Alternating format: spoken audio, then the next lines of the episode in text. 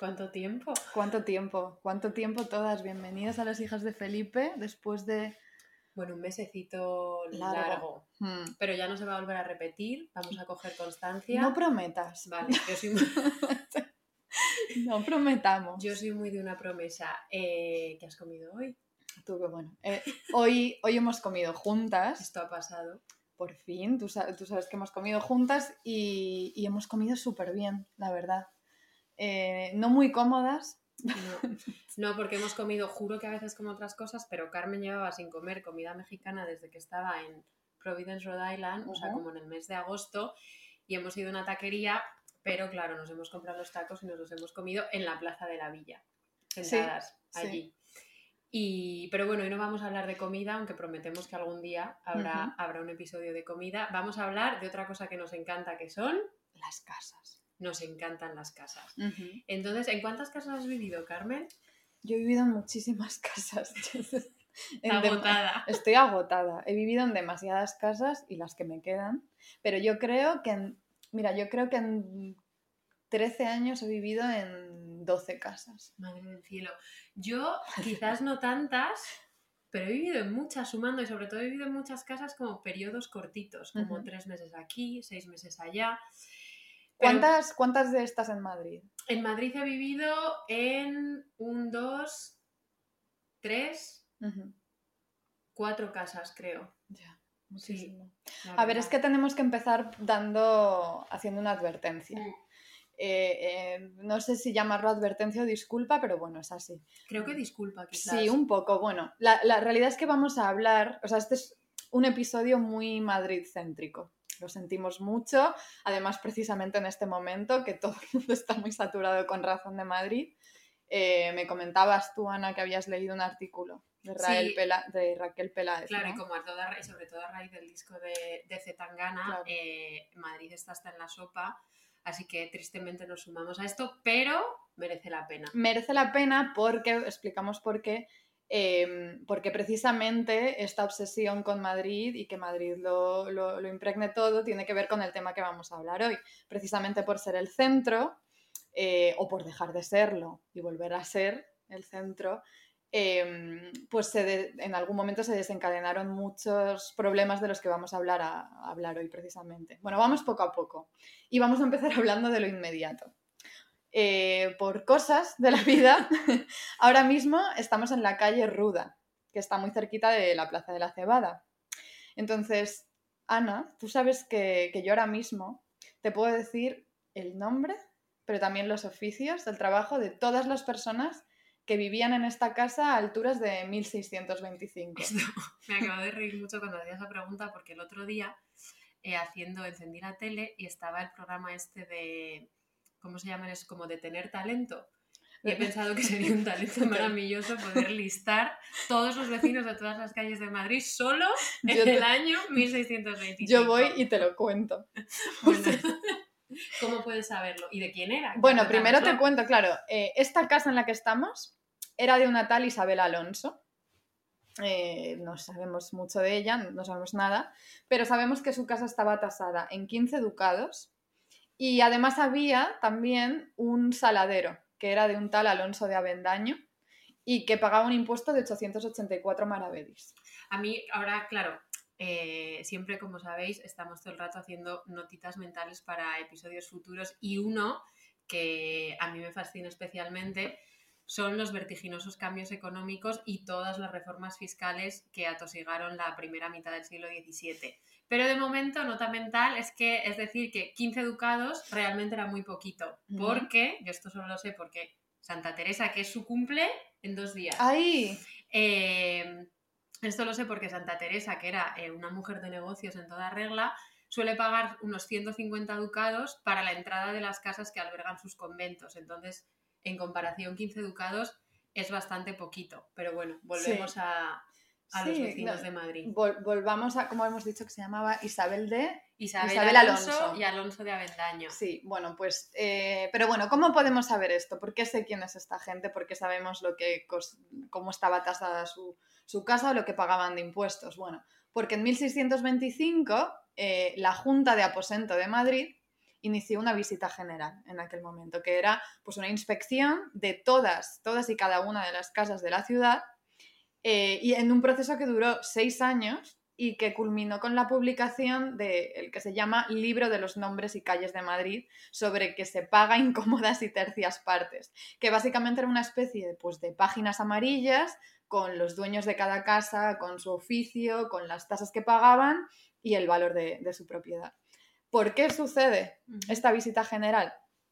Pues porque en las últimas décadas se habían disparado las infracciones constructivas. Había sobornos para incumplir las ordenanzas y, bueno, todo tipo de triquiñuelas que iban a salvajando el plano de Madrid.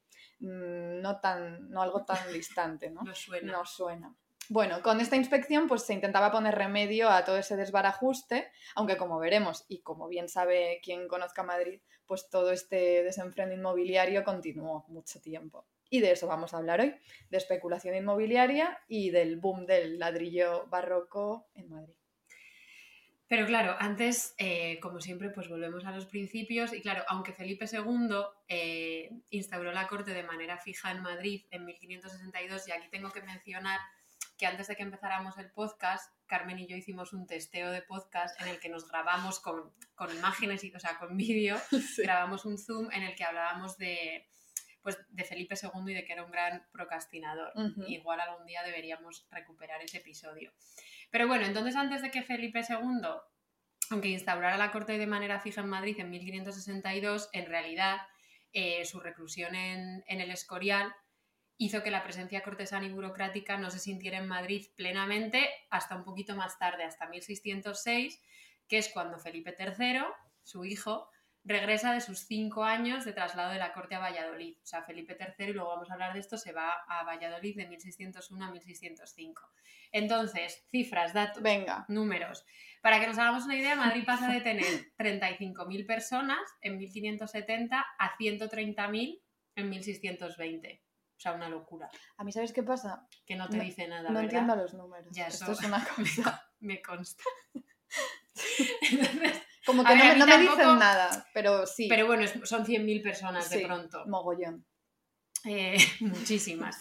Entonces empieza, claro, aunque no entendamos de números, pero se empieza a atisbar un problema lógico y muy grave que es dónde metemos a toda esa gente. Y además, la corte, eh, con toda esa gente, se empieza a vislumbrar, vislumbrar como una tierra de oportunidades. Si alguna de nuestras oyentes no ha escuchado el episodio de Quintillo y su oro potable, este es el momento. Entonces, se empieza a dar una inmigración masiva que la Junta de Reformación, eh, que es como una especie como de organismo que lo que intenta es eso, reformar la corte, la Junta de Reformación intenta frenar en 1623 y dice que todos aquellos que fueran a pretender, y me encanta ese verbo, que fueran a pretender a la corte, es decir, a pretender algún oficio, solo podían estar 30 días al año en Madrid para solicitar su puesto. O sea, tú imagínate. Claro, claro, pues ahora, como ahora que no podemos circular ni nada, pues 30 días al año en Madrid. Entonces, enseguida, en general, lo que sucede es que las autoridades enseguida se dan cuenta de que hay un problema muy grave con la vivienda y la, y la armonía urbanística y empiezan a multiplicar las competencias administrativas para controlar sobre todo quién, quién construye, dónde y cómo. Entonces, por ejemplo, en 1591 la Junta de Policía, la gente de Policía y Ornato empieza a impulsar regulaciones que lo que esperan es multiplicar exponencialmente la vivienda, pero que también quieren como mantener el decoro, el decoro arquitectónico de la ciudad que ahora es Villa y Corte. La solución al final termina siendo una vigilancia súper estricta de la construcción, donde para edificar o labrar terrenos había que pedir licencia y mostrar cuál era tu intención de edificación. Y si alguien saltaba la regulación, había que derribar la casa. Entonces hay como una especie de psicosis urbanística. Claro, pero es muy curioso que a pesar de toda esta psicosis urbanística y de este esfuerzo enorme por, por vigilar y por sentar como las bases de una normativa pues más clara, y, sí, toda esa vigilancia estricta para, que se cumplieran las normativas. Incluso con eso, aún mucho después, pero ya a alturas de 1720, eh, podemos leer, por ejemplo, al arquitecto Teodoro Ardemans, que por cierto, hoy es que estamos mezclando mucho los lugares en los que estamos, porque Ardemans... Ah, claro, esa es la casa, ahí vive, ahí vive mi madre. Hola, Hola, Pino. mi madre se llama Pino Espino. Muchísima información. Muchísima información. Bueno, jo, acabamos de decir el nombre de su calle, su nombre y Ya, apellido. igual esto no está nada, no pasa nada. No, pi, pero lo, lo- lo cortamos. Pero bueno, pues eso, el arquitecto Teodoro Ardemans en, en Ordenanzas de Madrid, en 1720, se quejaba muchísimo de que las obras pues seguían siendo un coladero de trampas. Y decía, y es que me, me hizo mucha gracia eh, como lo expresaba, decía, ¿qué es ver la audacia con que muchos buscan, no solo sino acechan, no solo buscan sino acechan las obras que se idean por los dueños? Se ofrecen prontamente a la traza, a la obra, a la perfección o tasa, jornal o por un tanto. Facilitan lo que les es imposible, tasan lo que no entienden, canonizando al error por obra. Alientan con las fingidas esperas y falaces tasas fábricas imposibles a los caudales. Créenlos los miserables dueños. Y acabado el dinero destinado a las primeras semanas, solo queda fabricado el dolor, o para el desengaño, o para castigo de la ambiciosa credulidad de los dueños. Las obras paradas, con la imposibilidad de fenecerlas, con estas fábricas aéreas, me encanta eso de las Mm. fábricas aéreas, se queda el dueño sin casa y sin dinero, convirtiéndose la ideada habitación en un sucesivo pleito, que le acaba de consumir el caudal. Si los dueños de las fábricas no quisieran tomar esto como consejo, lo habrán de llorar como escarmiento. O sea, esta idea de hay gente por todas partes en Madrid que se va a aprovechar de, de- de- ese impulso constructivo que hay. Me encanta. Mm. Además, esto me recuerda como la, lo reacia que, bueno, que esto lo hemos hablado muchas veces, tampoco es que pudiéramos, pero lo reacias que somos a la propiedad y siempre decimos las propiedades solo acarrean problemas. Mucho problema. Esto es así. Todo es aéreo, propiedades aéreas. Entonces sí, pues por, por un lado se multiplican las regulaciones, pero a pesar de todo, pues son décadas de mucho descontrol, eh, en las que hubo gente, como siempre, ah, hubo un grupo de gente que salió muy beneficiada. ¿no? Madrid pasa de tener dos maestros de obras municipales a alturas de 1500 1550, perdón, a contar con nada menos que 10, con 10 alturas de Estos números 1592. sí Lo- nos Otra vez los números, pero de, de 2 a 10, sí. Y esto es en pleno auge de las obras públicas. Claro, aquí quiero hacer un inciso que es que a Carmen, que le fascinan muchas cosas, eh, pero una cosa que le fascina a Carmen son las grúas, las obras, una vez se obsesionó como con grutas, entonces como la construcción en general a Carmen le gusta. sin construir yo nada. No, pero la, no, es que lo que me interesa en realidad es a la gente a la que le fascina. Porque hay mucha, o sea, esto es una fascinación que a mí me fascina. Y de hecho, hace poco descubrí una cosa, gracias a que, bueno, últimamente soy un poco señora em, que a mitad de mañana desayuno escuchando la SER, Ujú. Ángels Barcelona. Esto es lo, lo Hola, men- Ángels. Hola, hola, Ángels, un saludo desde aquí. Eh, y, y te juro que y hubo un programa, o sea, hubo una parte de su programa en el que habló sobre esto, sobre obras y la fascinación de la gente con las obras. Y hablaron de un canal de YouTube que es alucinante. Resulta que hay un señor, bueno, hay mucha gente, hay como 50 personas que van todos los días, todos, Ana, todos y cada uno de los días se levantan por las mañanas y dicen, ¿qué tengo que hacer hoy? Ir al Santiago Bernabéu, al, al, al- al- sí, al- al estadio, al estadio de fútbol de- del Real Madrid y ver las obras, porque están haciendo unas obras mastodónticas ahí, como pues una cosa, fara- es el Escorial, el nuevo. Escorial es ese. Y entonces hay un, hay un chico que tiene un canal de YouTube en el que todos los días hace un vídeo. Mm, Para que os hagáis una idea de lo increíble que es esto. Bienvenidos al mejor seguimiento de obras del Santiago Bernabéu. Suscríbete al canal para no perderte ningún avance. Javier Caireta presenta Saludos y bienvenidos al Estadio Santiago Bernabéu, 9 de marzo de 2021. En la capital española, 6, perdón, 6 grados, temperatura súper agradable. Bienvenidos a este vídeo. Abróchense los cinturones porque voy a ser un día más, una jornada más, vuestros Ahí ojos. lo tienen, nos movemos un poco para ver los carritos de traslación. Fíjate aquí abajo, voy a bajar ahora al plano para ver todos los tornillos que tienen aquí. Mucho ojo, los carritos que llevamos viendo varias jornadas. La parte de abajo de la pieza de la estructura provisional amarilla debajo de la anaconda. Y la novedad del día de hoy, que es la estructura amarilla que está posando, que está reposando justo encima. Ahí lo tienen con más zoom, viendo los detalles, En viendo los- bueno, el audio es fascinante. Eh, os invitamos a que veáis los vídeos en YouTube de las obras del Bernabéu o que os suméis a toda esa gente que va a ver las obras del Bernabéu, pero en realidad la fascinación con las obras es muy similar a la que ya sentían muchos autores en el siglo XVII. Por ejemplo, Salas Barbadillo, en una obra que se llama El Tribunal de los Majaderos, dice, suspéndeme infinito el ver en Madrid tanto edificio nuevo y luego ocupado Nácenle nuevas casas y las que ayer fueron arrabales, hoy son principales. Y Lope, en La portuguesa y dicha del forastero, también dice, lúcida cosa es Madrid, como en su ceniza el fénix, él se renueva en sus casas.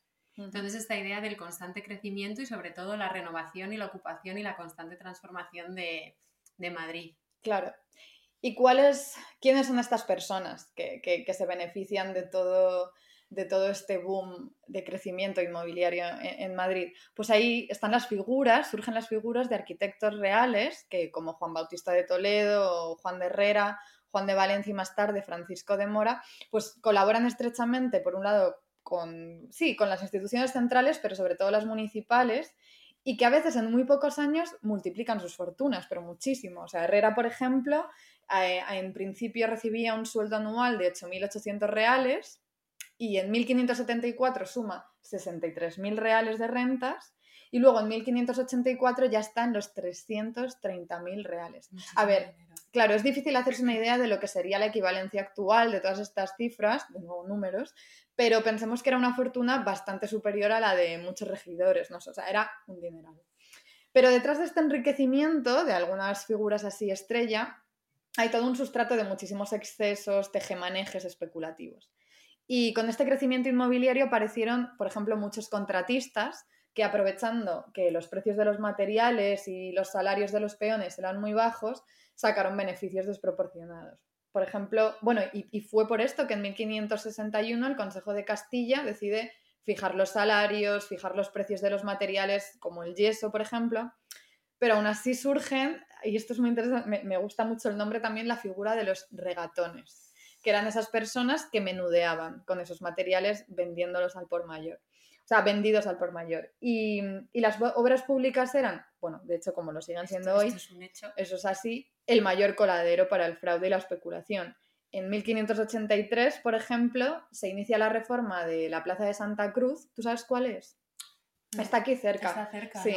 Bueno, eh, en la Plaza de Santa Cruz, que está aquí por el centro, por no, muy lejos de la Latina, eh, que en aquel momento era un mercado de vidrios, al parecer, eh, y en esta reforma, como la obra necesitaba mucho suministro de piedra, de cal, yeso y ladrillo, los contratistas lo que hicieron fue em, eh, tramar una estrategia para ir acaparando todos estos materiales, ocultarlos y, no cederlos hasta que el precio se disparó. O sea, nada nuevo. Me pregunto yo cuándo empezarían todas esas estrategias, estas, estrategias, perdón. Eh, porque claro, a Carmen y a mí em, eh, la Edad Media se nos hace un periodo que desconocemos de pleno, pero seguro que si rebobinamos todos estos fraudes, eh, desde el principio de los tiempos, vienen de lejos. Sí, pero bueno, eh, hablar del boom del ladrillo barroco y de la especulación inmobiliaria que hubo en toda esta época sin mencionar al duque de Lerma no puede ser. Hay que hablar del duque de Lerma, el válido de Felipe III, porque de todo esto, de todos estos temas de especulación, sabía bastante y de hecho él protagonizó uno de los, lo que podemos llamar el gran primer pelotazo inmobiliario o uno de los más suculentos del momento. Y lo cierto es que Lerma, bueno, ha pasado la historia como un personaje corrupto, en eh, mano derecha de un rey más joven, ingenuo, que se dejaba llevar. Claro, y antes de seguir hablando del duque de Lerma, que es un personaje que a mí no me, suscita mucha curiosidad. Le queremos dedicar un trocito, porque nos vamos a, someter a la canción entera, un trocito de una canción de, La Fuente y un Beef, ahora que ya nadie escucha trap, pero le vamos a dedicar esta canción que se llama Marketing al Duque de Lerma. Me he la salud para sacar un sueldo y me dejaré los cojones para mantener el puesto. No amenazo cuando ocurre, lo demuestro. No es tener un buen producto, es saber venderlo. Yo sé más de negocio que de hacer canciones. La vida es puro marketing y tentaciones. La moda solo hace que seamos iguales. Yo salgo de producir, pero no instrumentales. Dime dónde estás tú. Dime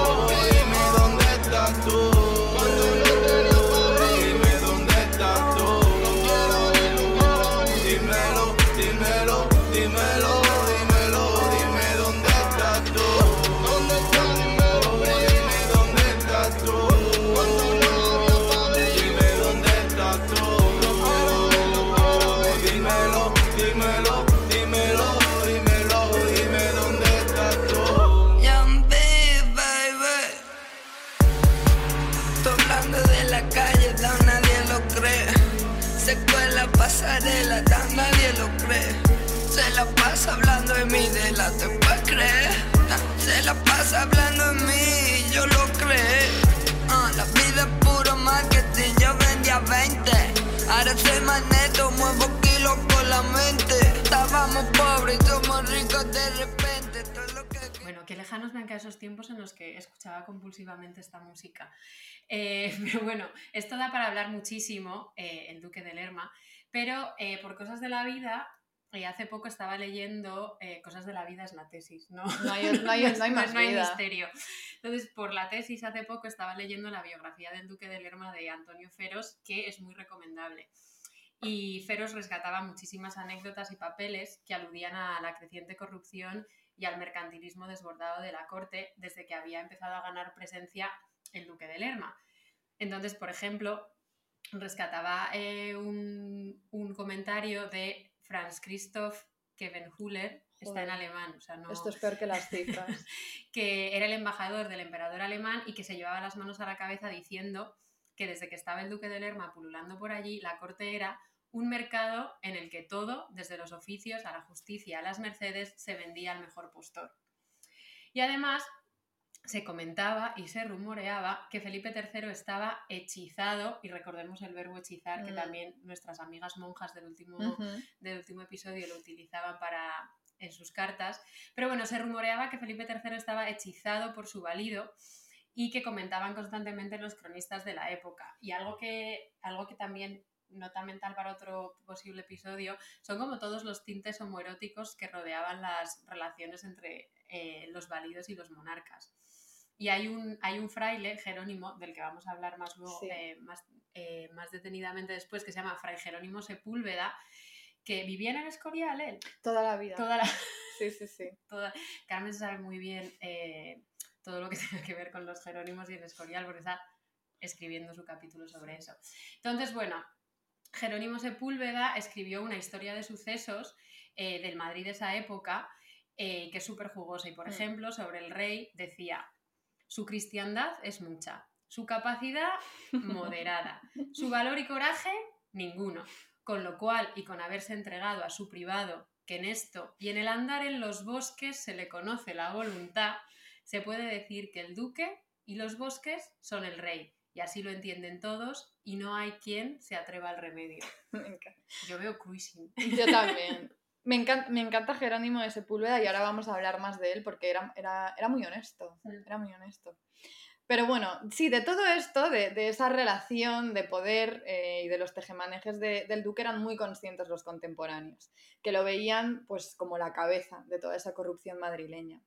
Y en enero de 1603, por ejemplo, sucedió una cosa bastante llamativa que, que suscitó bastante revuelo y fue que aparecieron en las calles de Madrid y en Vallado- Valladolid también, aparecieron unos pasquines en los que aparecían representadas todas las virtudes y aparecían representadas por personajes femeninos que se suponía que llegaban a Madrid pidiendo posada. Eh, la justicia, ¿no? la virtud de la justicia, por ejemplo, pedía posada en palacio y el rey le respondía que allí solo posaban la inocencia y la ignorancia. Es decir, el pobre Felipe III pues era inocente e ignorante. Y entonces luego pedía posada la avaricia y donde se hospedaba, pues claro, en casa del duque de Lerma. Eh, también se colgaron otros pasquines pues en la puerta de palacio, por ejemplo, que decían un rey incipiente y un duque insolente y un confesor absolviente traen perdida a toda la gente. Bueno, se armó mucho revuelo con todo esto. De hecho, a los pocos días, la noticia de los pasquines había incluso llegado a Londres. Vale, entonces, ¿qué había sucedido dos años antes, en 1601? Porque todo está conectado con este odio en Madrid, sobre todo, bueno, y, en- y también en Valladolid. El duque de Lerma había convencido al rey, se supone que lo había convencido para mudar la corte a Valladolid. Entonces, ¿cómo, cómo, cómo, se, ¿cómo se fraguó todo esto? Que fue bastante fuerte y ahora lo, lo- lo- lo escucharemos. El rey crea primero una junta para examinar la situación de Madrid y valorar la posibilidad de trasladar la corte. Pues ¿por qué? Como hemos hablado un poco al principio, eh, bueno, y de hecho esto lo cuenta muy bien Jerónimo de Sepúlveda. Vamos a, ¿qué dice Vamos, vamos a meternos en Jerónimo de Sepúlveda Entremos porque le tenemos mucho cariño, yo le tengo muchísimo cariño. Él escribió sus historias de varios sucesos y de las cosas notables que han acaecido en España. Y esto es que me sentí muy identificada. Bueno, creo que la- tú también te vas a sentir. Él dijo, porque recordemos que no salió del Escorial, o sea, Vale. nunca. Bueno, sí, sí salió, hizo algún viaje, pero vivía metido ahí. Y él decía, y me parece, no he hecho poco en contar tantas cosas como tengo dichas, estando siempre encerrado y metido dentro de cuatro paredes sin salir de aquí ni un paso. Y si otro fuera, para contar mucho menos de lo que yo he contado, hubiera dado vuelta a toda Italia, Alemania, Francia y España. O sea, era un Somos cotilla, nosotras. era un cotilla encerrado. Somos nosotras. Somos nosotras, sobre todo cuando, porque ahora estamos en Madrid, pero cuando estamos en Providence somos nosotras 100%, que nos enteramos de todo, pero eh, desde la distancia. Os vigilamos. Bueno, pues Sepúlveda cuenta que el motivo eh, que el rey alegaba para trasladar la corte era que para entonces Madrid, pues eso, se había convertido ya en un lugar superpoblado, ruidoso, con escasez de alimentos. eh, y según uno de los informes que, que produjo esta junta, pues era una ciudad llena de vicios y pecados. Decían, veía rebasarse en este pueblo de Madrid innumerable gente y pecados atroces, donde además era muy difícil proteger la privacidad del rey, porque claro, estaba media corte estaba siempre entrando y saliendo del asfixiante alcázar. De hecho, ejemplos de este Madrid eh, súper echadito a perder hay un montón, pero hay uno que me encanta, que es el de Antoine de Brunel, que es autor de un libro de, de viajes por España, que la verdad lo el otro día y es, es bastante guay, es como de mediados del 17 y lo que dice de Madrid, que me recuerda mucho una cosa que dice siempre, eh, bueno, Elena, eh, mi amiga Elena, que siempre Elena. dice que Madrid es una cloaca y por eso intenta huir lo más que puede. Pero bueno, pues eh, Antoine de Brunel, como Elena, decía que en Madrid las ca- sus calles son anchas, pero las más malolientes del mundo.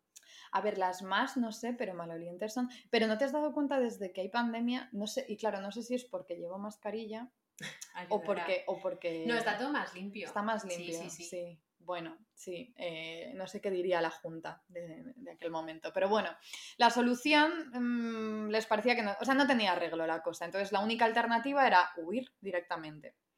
Pero esta excusa de- del desmadre y todo el pecado eh, que había en Madrid a nuestro Sepúlveda no le convence. No, ¿qué dice Sepúlveda? Dice, bueno era esto si en Valladolid supiera el rey de cierto, no se había de ofender a Dios. Pero vemos que los hombres somos a doquiera que nos mudamos malos. Y esta razón que el rey da no me satisface. No le gusta un pescado. a mí- A mí no me, no me cuentes historias. A muchos les pasó lo mismo que a Sepúlveda, no les convencía el asunto y empezaron a escribir alegatos en contra del traslado de la corte.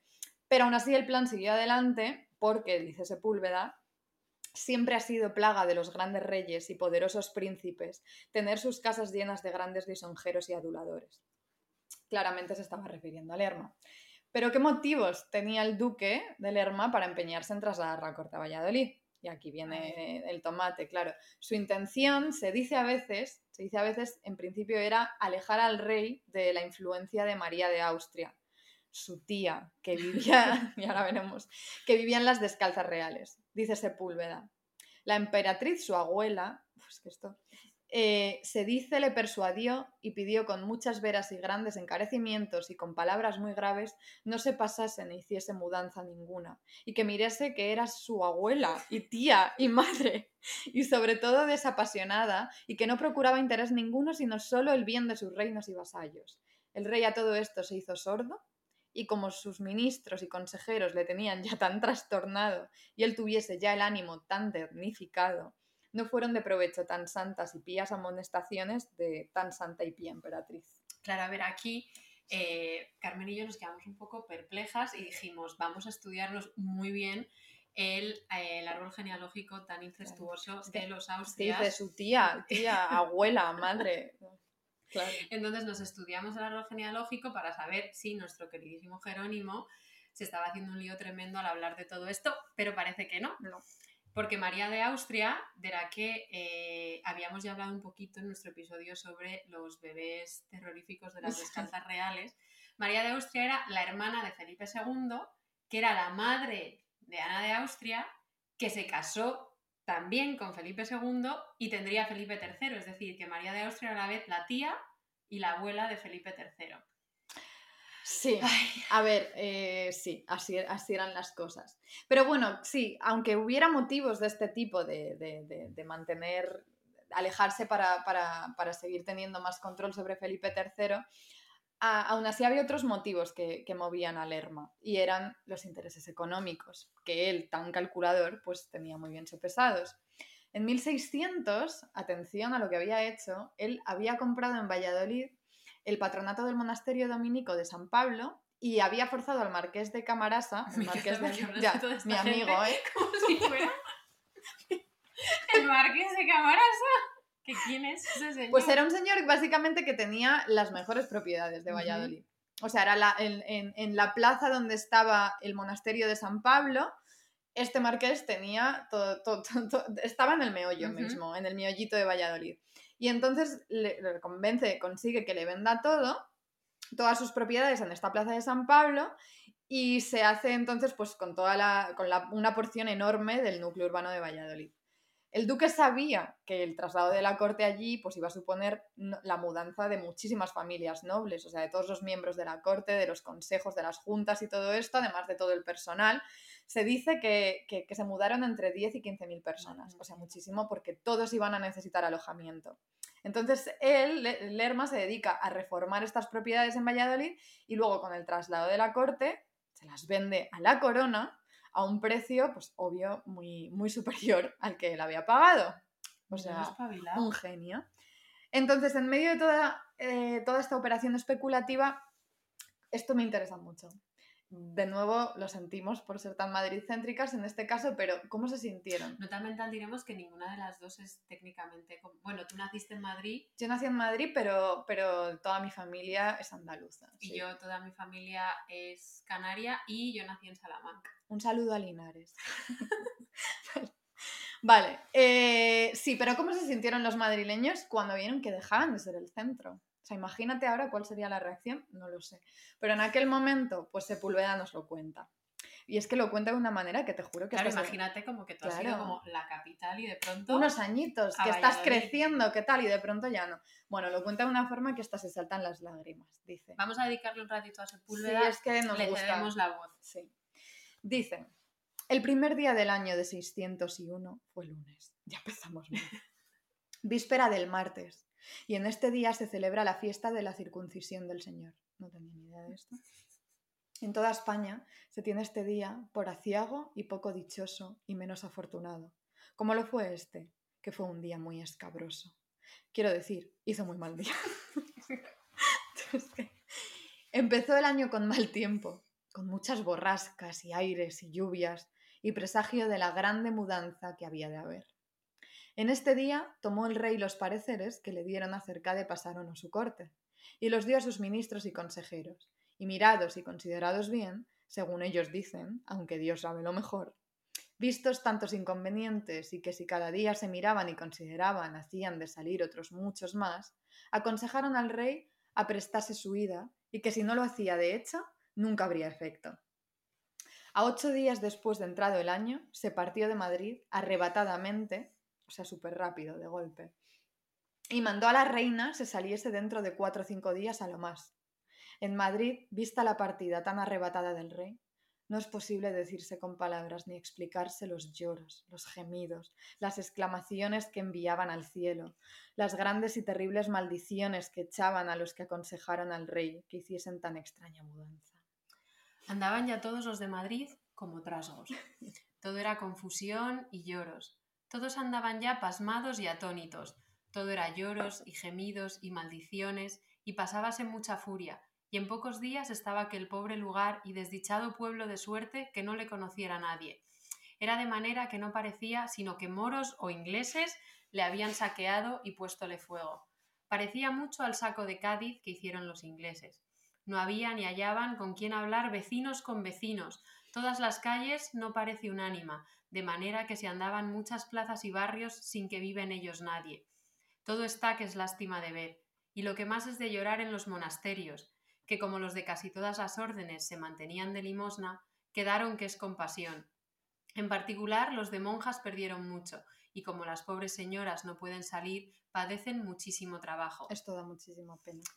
Algunos de ellos, algunos funcionarios de la corte, alegaban servicios de 40 y más años y verse echar ahora de sus casas y tan buenas como algunos las tenían, y enviarlos a donde habían de vivir, en cochas o en pocilgas en comparación de las que dejaban. Murmuraban de esto los tristes y quejábanse, y sin remedio. Mandábanles que si no gustaban de ir, que se fuesen a sus casas, que su majestad proveería sus plazas a otros. No había piedad, básicamente. Entonces continúa Sepúlveda, aquí ya hablando de Lerma. Dice, el que todo lo puede, estaba muy determinado de dar al traste con aquel lugar, que no le había ofendido en cosa, que no parece sino que alguna estrella se le ha infundido en cuerpo y alma para hacerle que le destruya de todo punto. Y así todo fue falso sueño lo que se dijo, y no quedó nada en Madrid. Están las calles yermas que no parece sino corral de vacas. ya en este tiempo no cabían de pies en Valladolid, claro, se fueron todos allí y, había un problema inmobiliario, que, que, era lo que había ya visto venir Lerma. Hallóse por muy cierto y averiguóse, hay en Madrid más que en Valladolid cuatro mil casas y mejores que los palacios a donde el rey vive ahora. Miren si harán falta para tanta gente como bulle en Valladolid, que dicen bulle como chinches y no caben ni de pies. Y ya termina, termina, terminamos con Sepúlveda. Con le, le, obsesionaban mucho, eh, bueno, a él y a mucha, bueno, y a todo el mundo en general, eh, bueno, ya lo voy a decir porque a tu madre también has dicho alguna vez que le obsesiona y a Lope también las condiciones climatológicas. Ah, sí, sí, sí. Sí, pero yo, yo con eso empatizo, ¿eh? Sí, no, entiendo. sí, importa mucho, pero sí, él lo relaciona mucho con el desastre. Y ahora, y esto, claro, esto nos interesa también por, por siendo más madricéntricas todavía. Si se podía, si vamos se podía, vamos, vamos, vamos a aludir a una cosa que sucedió en Madrid hace poco. Bueno, él decía, relacionaba el invierno tan duro de Madrid con la situación. Decía, este invierno fue en Madrid muy enfadoso. Casi luego, como salió la corte, nevó tanto en aquel pobre lugar y media legua a la redonda no más, que los nacidos tal cosa no han visto para siempre por ser el cielo de Madrid el mejor que se sabe.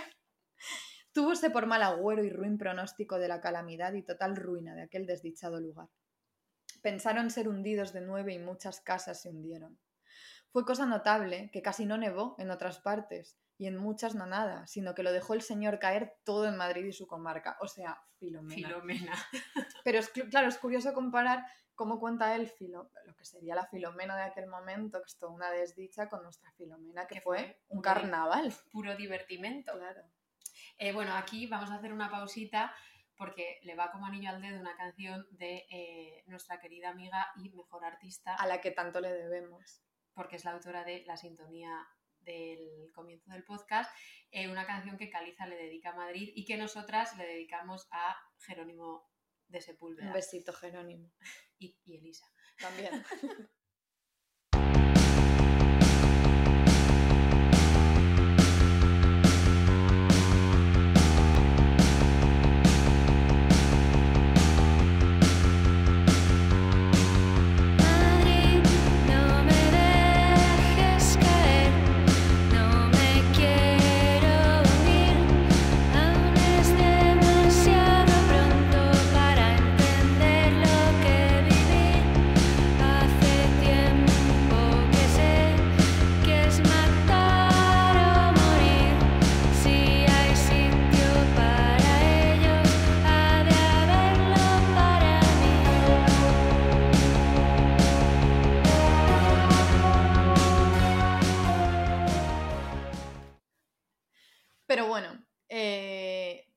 operación inmobiliaria del Lerma de la que estábamos hablando no termina aquí. O sea, no termina con llevarse la corte a Valladolid, sino que mm, con la corte desplazada y la ciudad convertida en, pues eso, en ese páramo apocalíptico que él describe con los precios desplomados en Madrid, o sea, él aprovecha que se desploman los precios a Madrid y muy pronto, viendo que ya empezaban muchos desde Valladolid a echar de menos y, y en Madrid y anhelar un regreso a la antigua ciudad, Lerma fue comprando los terrenos y propiedades devaluados en Madrid y sorpresa, cuando en 1606 la corte vuelve a Madrid, el duque se enriquece súbitamente. O sea, es el gran Es que pelotazo es, barroco. Claro, una operación perfecta. Perfecta. Y Felipe III, tranquilito. Él estaba ahí. a lo suyo. Pero bueno, podemos dejar al duque de Lerma aquí en este apogeo glorioso y reservamos su caída estrepitosa que tuvo lugar en 1617 para otro episodio porque realmente merece la pena Sí, sí. verlo caer. Entonces, porque además los añitos justo después de su caída están repletos de un montón de giros de fortuna, tragedias, un caos y un Madrid cada vez más difícil de manejar. Entonces, pero en medio de toda esta, esta especulación inmobiliaria y de las idas y venidas de la corte se produce el fenómeno del que en realidad queríamos hablar hoy, aunque nos hemos entretenido un poco. El fenómeno se llama regalía de aposento y casas de malicia. Sí. De casas de malicia nos, nos seduce muchísimo. Entonces, esto era la regalía de aposento era una ley que he leído por ahí que empezó a funcionar con Alfonso XI en el siglo XIV, pero no me cuadra, así que no, Hmm. no estamos seguras. Pero bueno, en cualquier caso, la, la ley llega hasta el reinado de Isabel II. Entonces, la premisa de la ley realmente era muy sencilla. Dice que todo aquel que tuviera espacio en su casa debía prestarlo cuando fuera necesario para dar cobijo a funcionarios y milicias en rumbo hacia las batallas. Entonces, claro, como era de esperar, en el momento en el que Madrid empieza a funcionar activamente como el centro administrativo y cortesano de la monarquía, empiezan a surgir las antipatías de los madrileños hacia esta ley que les obligaba no solo a ceder espacio habitacional, es decir, que llegaban y podían, tenían derecho a quedarse en una parte de tu casa, sino que también eh, esto hacía que los habitantes de Madrid tuvieran que vivir sometidos a una constante vigilancia en lo que se suponía que era su casa, es decir, su esfera de la privacidad. A mí esto me horroriza. O sea, Tú cederías tu casa. Tú cederías huequecito en tu casa. a ver, yo cedo huequecito, yo soy... Yo, yo No, pero no, pero no amigas. No, yo no, o sea, si me lo puedo evitar, no, y aquí es donde... A un médico. Con lo hipocondriaca que soy, no, no tengo necesidad ninguna. Vale, nada. Eh, ¿Tú cederías? Tampoco. No, a ver, pero claro, aquí está la Claro, cosa. Es, es que, que te es, obligan. es como que te llamen a la puerta y tengas Claro. que alojar a un Claro. extraño en tu casa. Eh, que encima representa como... Yo no tengo casa. Yo tampoco. vale. Bueno, eh, si os interesa mucho esta idea de cómo se fue mudando y modificando el espacio doméstico en el siglo XVII, como sabéis, siempre nos informamos mucho para esto. Entonces hay un libro de Noelia, léelo tú, que debe ser italiano. la Ay, no, no. de Noelia veo. Sirmiglario, que se titula Domus, ficción y mundo doméstico en el barroco español. El libro, la verdad, es, es muy recomendable. Pero bueno, volvamos entonces, ¿qué pensaban en la época? Ahora que sabemos que Felipe III no era precisamente un monarca muy querido, ¿qué pensaban de esta regalía de aposento, de esta ley? Pues cosas, no, no- Claro. tuvo muy buena acogida. Hay un, hay un tratadito político que está manuscrito, Ujú. o sea, nunca, nunca se imprimió, que se titula Razón de Corte, que lo que hace es que discute los beneficios e inconvenientes de fijar la corte en Madrid y eh, a comienzos del siglo XVII. Entonces, esos, como son, esos son los años en los que justamente, como hablábamos antes, se rumoreaba que la corte iba a dejar de estar en Madrid. Y de hecho, el tratado comienza diciendo, que me hace mucha gracia, que dice que fue el susurro de mudanza de corte lo que motivó la escritura. Bueno, pues en el tratadito eh, se dedica un apartado a las medidas que la industria puede añadir a la naturaleza para una gran ciudad cortesana en Madrid. Y dice que en este punto se tratará con suposición que la Corte se afije y perpetúe en la Villa de Madrid, como después diremos, para que con la industria y política se supliesen en él o se perfeccionasen los dones y beneficios de que la naturaleza la ha dotado, para que de los natural y ayudado del arte resultare la magnificencia y majestad correspondiente a tan gran monarca. Toda esta palabrería, que es muy distinta a las críticas de Jerónimo, básicamente lo que dice es que hay que arreglar Madrid para que pueda albergar la corte de manera, de manera permanente. Claro. Pero claro, para eso había que hacer muchas cosas. Y lo primero que critican eh, Lope de Deza y Joan de Jerez, que son los autores ah, del tratado, justamente critican esta ley de regalía de aposento. Y la verdad es que su punto pues, es comprensible y es bastante sólido. A ti te ha dicen- convencido. claro, dicen, si la corte es fija, la regalía de aposento debería eh, eliminarse porque la corte no viaja. Y el segundo inconveniente que señalan, que este me interesa más, es que dicen que la regalía de aposento es la ocasión de muchos maleficios que se cometen y causan los huéspedes forzosos para las casas y las casas forzosas para los huéspedes, cayendo cada uno donde le señalan, sin otra consideración ni de la clausura de las viudas honradas, ni del recogimiento de las doncellas, ni seguridad de los casados, ansí en los que vienen a ser aposentados como en los que dan el aposento. O sea que había unos líos ahí monumentales. Monumentales, claro, es decir, que la regalía de aposento perturba la honestidad y la quietud tanto de quien va a quedarse a una casa ajena Claro. como de quien los tiene que albergar. Y por último, en el tratado, el tercero de los inconvenientes que señalan es que la estructura con que se vive por el miedo que hay en el edificar, de que luego ha de venir por lo edificado la división. Es decir, que claro, Mm. empiezan a edificar casas de tal manera, y de esto vamos a hablar ahora, que no se sepa que las casas tienen espacio suficiente para tener que ceder a la regalía de aposento. Y la consecuencia de todo esto es que al final la corte se volvía aún más insalubre y aún menos bonita. Y dicen, y ha sido la causa de introducirse casi todas las casas pequeñas, bajas y maliciosas, más propias de aldea que de corte, de no dejar patios en las casas ni corrales, siendo tan necesario los descubiertos para luz, ojeo, vista al cielo y exhalación de viscosidades. Me encanta lo de exhalación de Eso es viscosidades. Eso es como que necesitas espacio para que tu cuerpo se, se, se purifique. Y finalmente, la pega final es que el desadorno de la corte quita la libertad de edificar a cada uno, que de esto proceden las más de las casas bajas y pequeñas, aun en las calles más principales y tantos sitios desaprovechados que dan mala vista y fealdad, porque sus dueños, evitando el aposento, es decir, el tener que ceder espacio, o temiéndose el aposento, se recogen a cualquier rincón, y si tienen con qué edificar, no lo hacen, pareciéndoles que pierdan la mitad de su edificio con mucho desasosiego. Entonces, claro, Lope de Deza y Joan de Jerez, los autores del tratado, no se equivocaban, porque ahí es donde aparecen las casas a la malicia que habían dejado Madrid con un aspecto muy lustroso, es decir, estas casas que simulaban desde fuera no tener espacio para albergar eh, a los funcionarios o a los soldados. De hecho, eh, Alcide de Bonnecase, que es un francés que viaja por España anotando todo lo que ve, no duda en decir que los habitantes de Madrid han aprendido, eh, que Madrid ha aprendido la arquitectura de los topos. La mayor parte de sus casas no son más que de tierra a manera de toperas de un solo piso. Me enamora esto, ¿eh? De Es la arquitectura, la arquitectura de los topos. La verdad es que, pues eso, tanto desasosiego y tan- como decías, tan poca exhalación de viscosidades, que es una cosa que me voy a, me, voy a, Tatuar. me voy a tatuar ya. Pues todo esto tenía que dar pie a un panorama un poquito nauseabundo, la verdad.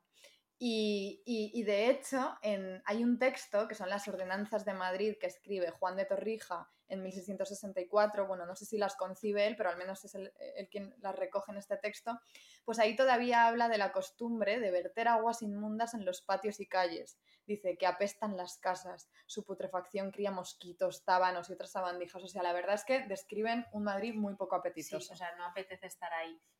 Entonces, claro, pensando en todo esto que tenemos, que son estas casas mal construidas, la necesidad de saber qué casas pueden albergar a gente y cuáles no, eh, empiezan a hacer, como comentábamos al principio, una visita súper sistemática. Hay un tipo que se llama Don Diego de Corral y Arellano, que buscadlo porque hay un retrato suyo en el Prado y eh, tiene un aspecto bastante aterrador, el tipo. Sí, sí. Pues él, don Diego de Corral y Arellano, fue el visitador de Aposento entre 1618 y 1632 y mandó realizar eh, de manera sistemática las visitas de Aposento. Y el resultado son eh, unos expedientes eh, que se llaman expedientes de composiciones de casas de incómoda repartición, que están en el archivo de protocolos y que entonces te permiten ver dónde estaban todas estas famosas eh, casas a la malicia, quién las tenía y la multa que recibieron por intentar como andarse con astucias para engañar al visitador de aposento que Hmm. tenía esa- ese aspecto como tan aterrador. Entonces, por ejemplo, en la calle en la que estamos ahora, en la calle Ruda, que es chiquitita, había tres casas a la malicia. Y una de las casas pertenecía a un tal Domingo Valdemoro, que era maestro de coches y que tiene que pagar 100 ducados de multa anuales por intentar eh, engañar en la construcción de su casa. Aunque también, y esto me da muchísima ternura, eh, uno, uno de los inspectores que hacía la visita de las casas dice que algunas de estas casas, de lo ruinosas que eran, eh, tenían de vivienda menos que de malicia. Ay. Eso me da mucha lástima. Y en cambio otras casas eran directamente casoplones que habían intentado maquillar la posibilidad de albergar huéspedes ajenos. Entonces, por ejemplo, en la calle Hileras, que de hecho ahí está la taquería en la que hemos comido hoy, Ah, o sea, donde hemos comprado. Entonces, en la calle Hileras Muy buena. había, había una casa de dos hermanas que se llamaban Isabel y Luisa de Osategui, que tenían eh, una planta y en la planta superior habían simulado que solo tenían, que solo tenían desvanes. Claro. Jo, Me interesaba como ponerle nombre a toda esta gente del Sí. pasado y dónde vivían. Eh, eh, ¿Cómo se llamaba la, la mujer de esta casa? Isabel Alonso. Isabel Alonso. hemos dicho, sí. Bueno, esto lo sabrá probablemente mucha gente, pero de hecho todavía pueden verse con bastante claridad, de hecho, muchas de estas casas. No muchas, pero algunas sí, de estas casas a la malicia. Por ejemplo, en la esquina de la calle de la Redondilla y de la calle Mancebos, ahí que está, pues, está muy cerca de las Vistillas, ahí hay una eh, que por un lado tú ves, des- de- vista desde una de las calles, desde una de las fachadas, aparenta pues eso, ser una casa de dos plantas, pero cuando tuerces la esquina, pues de pronto descubres que en realidad tiene hasta cinco pisos ocultos por la otra fachada, ¿no? Sí, sí, se puede buscar en Google la casa. Yo creo que para, tenemos, dejar, para dejar de ser madricéntricas. tenemos- pero tenemos que ir a hacernos una foto. Vamos, luego, mañana vamos. Mañana en cualquier vamos. momento. Pero creo que, o sea, además de todas estas curiosidades de la construcción, eh, el siglo XVII nos encanta tanto por como por todo este travestismo que inundaba como todas las esferas de la vida, incluida la arquitectura y, y toda como en realidad que articuló toda la sociabilidad barroca, que era como una distancia súper grande entre, bueno, entre la realidad y las apariencias. Y obviamente hay muchísimos tratados sobre esto, y aunque no sea en español, hay una descripción del mundo que la hace Robert Barton en 1621 en su Anatomía de la Melancolía, que dice que en realidad eh, el mundo ha dejado de ser lo que era para convertirse simplemente en un, en un teatro de hipocresía. Y así seguimos. Así estamos. Bueno, pero a mí lo que me interesa mucho de todo esto es que, aunque, claro, es cierto, existían todas estas tretas de los madrileños que, pues, que hacían las trampas que podían con sus casas, ¿no? Esta arquitectura de los topos que decías, o como decía el viajero francés este.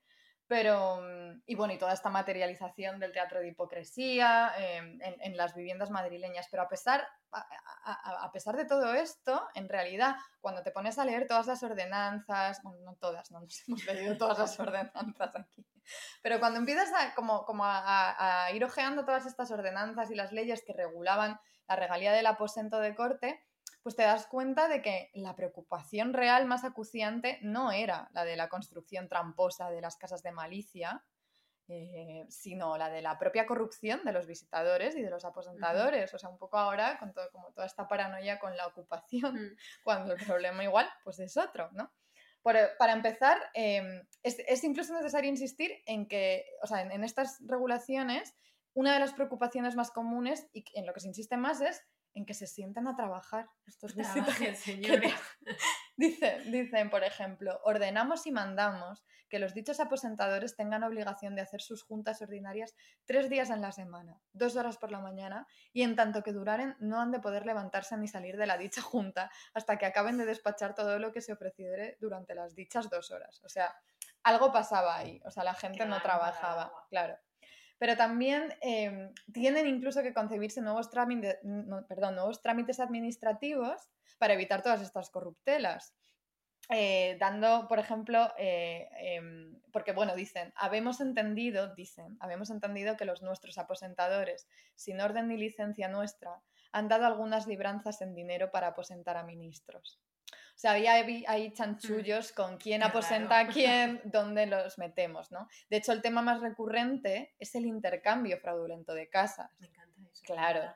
Dicen, habemos entendido que en la junta de dichos nuestros aposentadores se ha acostumbrado a dar mandamientos para que nuestros ministros y criados puedan trocar las casas que se les dan de aposento unos con otros, de lo que resultan muchos inconvenientes y perjuicios. O sea, Un uno quería quedarse con la viuda X y sobornaban al visitador, todo horrible, sí. En fin, eh, bueno, como sabéis, nos encanta siempre usar el pasado para conectar con los ajetreos del presente. Entonces, en este, en este episodio creo que es que lo estábamos hablando Carmen y yo, y la verdad es que las conexiones eran tantas y tan obvias que nos vimos un poquito desbordadas. Entonces, igual os invitamos a que vosotras mismas hagáis la conexión porque al menos en España hay tantos temas que, que eso, que no sabíamos ni dónde elegir desde los horrores de Airbnb, los fondos buitre, el bombardeo antiocupa de los medios, el caso Canalejas, la seseña de Paco el Pocero, lo Vale, que queráis. sí. Y como por suerte hemos descubierto que nos escucha gente de fuera de España, eh, nos podéis hablar de especulaciones maestras que os hayan venido a la cabeza y de paso aprovechamos para decir que no se nos da muy bien, pero que tenemos Twitter. Va, estamos ahí. en Estamos ahí poquito pro- a poco, nos cuesta. Prueba y error. También te- terminamos con una recomendación. No hemos podido hacerlo por, por, por cosas de logística de tiempo. hicieron, Pero dos decía amigos lo hicieron, ¿no? Y yo, yo tenía muchas ganas de hacerlo y lo haremos, nos comprometemos desde aquí a ir. Pero eh, ahí podéis seguir en Instagram a preferiría.periferia, que hacen unos tours por todas, bueno, no todas, pero muchas ciudades de España, desde Zaragoza, Barcelona, Madrid, eh, en los que hacen un recorrido por los mayores pelotazos urbanísticos de, de cada ciudad. Y nos lo perdimos el sábado pasado, pero bueno, iremos. Iremos, y la recomendamos porque nos lo han dicho. Bueno, amigas, prometemos el próximo episodio, lo hemos dicho y así será. Será Prontito, pronto. Muy pronto. Ah, em, os dejamos con. Cuidado. os dejamos con, con- con una música muy emotiva. Pero vamos a, o sea, por si acaso se entiende de mala manera, subrayamos que obviamente lo hacemos con ironía. Por si no se había entendido.